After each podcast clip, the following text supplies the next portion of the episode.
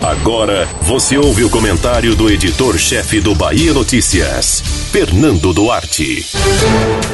A terceira fase da reabertura das atividades econômicas em Salvador foi adiada por tempo indeterminado.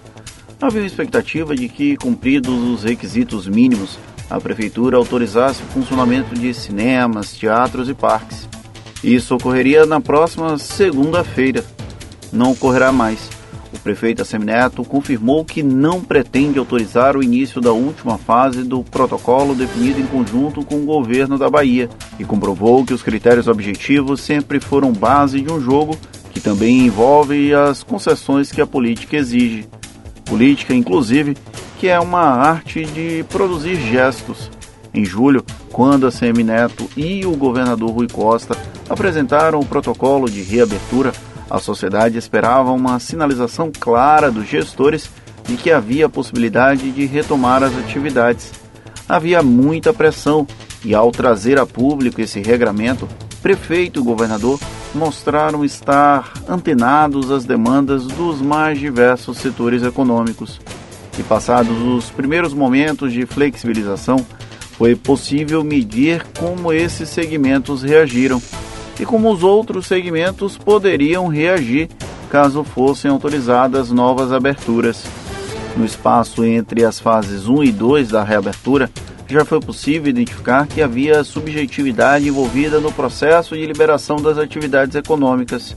Na apresentação do protocolo, eram necessários cinco dias consecutivos com, no máximo, 70% de ocupação dos leitos de UTI adulto na capital baiana.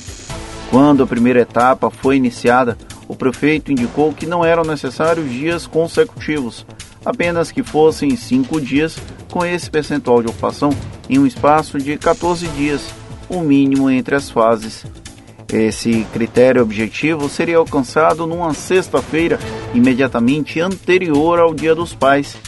Temendo um movimento forte nos restaurantes naquele domingo, a Semineto anunciou que a fase 2 começaria na segunda seguinte, ou seja, o posicionamento do prefeito e da própria equipe se sobressai sobre qualquer anúncio prévio dos requisitos até então estabelecidos.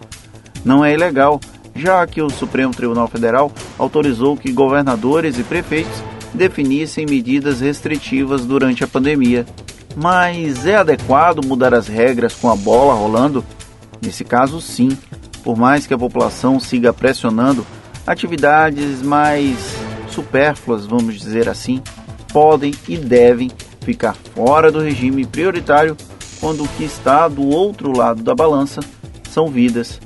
A Semineto sabe disso e também sabe medir politicamente as decisões que toma. Até aqui tem dado certo. Você ouviu o comentário do editor-chefe do Bahia Notícias, Fernando Duarte.